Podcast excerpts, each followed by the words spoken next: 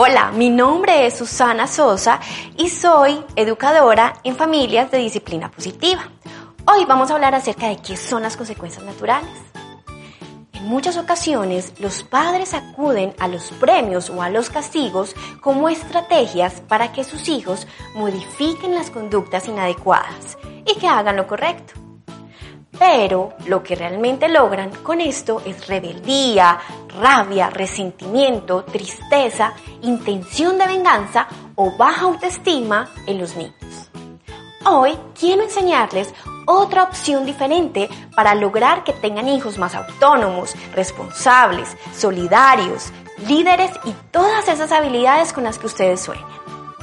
Hablemos entonces de las consecuencias naturales las cuales hacen parte de un paquete de herramientas que nos brinda la disciplina positiva para desarrollar competencias en los niños. Una consecuencia natural es cualquier cosa que sucede naturalmente sin la intervención del adulto. Por ejemplo, cuando el niño no come, siente hambre. Cuando no se abriga, siente frío. La intención de utilizar esta estrategia es permitir que los niños experimenten las consecuencias de sus decisiones acompañándolos a una reflexión y por ende a un aprendizaje. Miremoslo con este caso. Pedrito de 6 años olvida su lonchera en casa frecuentemente y la mamá, siempre de afán, deja de lado sus compromisos para llevarle la lonchera al colegio. Después de estudiar sobre este tema, la mamá de Pedrito decide implementar una consecuencia natural para permitir que su hijo aprenda sobre las consecuencias naturales que la vida le trae. Por lo cual, primero habla con su hijo informándole que confía en que se hará responsable y le indica que ya no llevará su lonchera al colegio si lo olvida, pues sabe que él aprenderá de sus errores. Al principio no es fácil, pero la mamá de Pedrito habla con la profesora sobre el asunto para que ella tampoco lo rescate, ayudándole a conseguir comida en reemplazo de su lonchera. Es así como Pedrito aprende de su error y nunca más vuelve a dejar su lonchera. Muchos padres de familia no son muy pacientes ni tolerantes ante los quejidos y pataletas de sus hijos.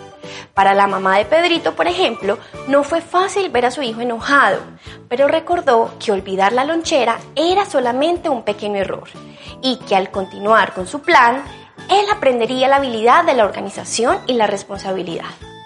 Viéndolo así, la mamá de Pedrito pudo mantener la tranquilidad y la calma.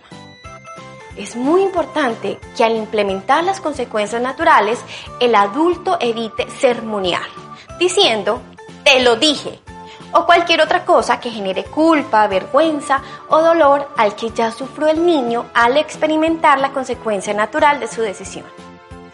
En lugar de sermonear, le recomiendo que muestres cariño y comprensión, diciendo, por ejemplo, entiendo cómo te debes estar sintiendo. Añade, te amo y confío en que podrás manejarlo puede ser difícil no rescatar a nuestros hijos en una situación que le genere malestar, pero es la actitud más motivadora para ayudarles a desarrollar habilidades para la vida. Nos vemos en otros temas de Tejiendo Hogares.